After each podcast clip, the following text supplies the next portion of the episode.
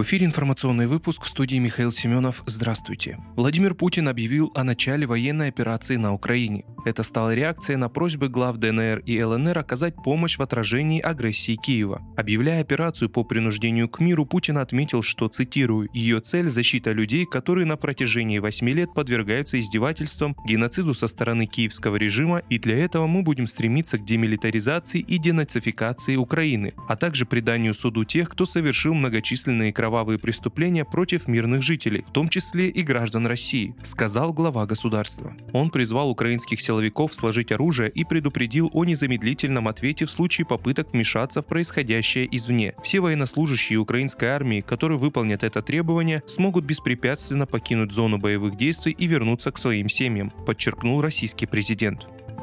Россия с 24 февраля закрыла воздушное пространство для гражданской авиации на западной границе с Украиной и Белоруссией на всех высотах. Отмечается, что подобное решение приняли из-за высокой угрозы безопасности для гражданских самолетов. По данным источника информагентства, знакомого с полной версией извещения, ростовскую воздушную зону закрыли до 2 марта. Вылеты приостановлены в 12 южных аэропортах России. Речь идет об аэропортах в Ростове-на-Дону, Платов, Краснодаре, Пашковске, Анапе, Витязево, Геленджике, Элисте, Ставрополе, Белгороде, Брянске, Орле, Курске, Воронеже и Симферополе. Росавиация просит пассажиров ближайших рейсов в этих городах не приезжать в аэропорты.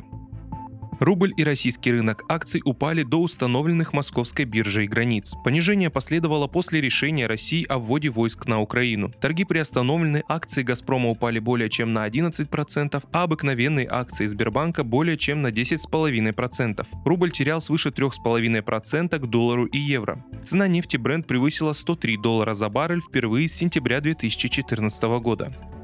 Зарплаты россиян поднимутся почти на 11%. Минэкономразвития прогнозирует рост среднемесячной зарплаты в 2022 году почти на 6 тысяч рублей. По отношению к уровню прошлого года она превысит 62 тысячи рублей. Такую оценку ведомство представило в правительство и администрацию президента, уточнив прогноз социально-экономического развития до 2024 года. Об этом пишет газета «Ведомости».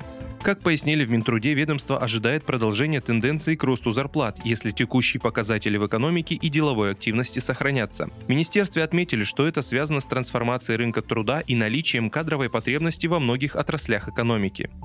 На этом у меня все. Вы слушали информационный выпуск. Оставайтесь на справедливом радио.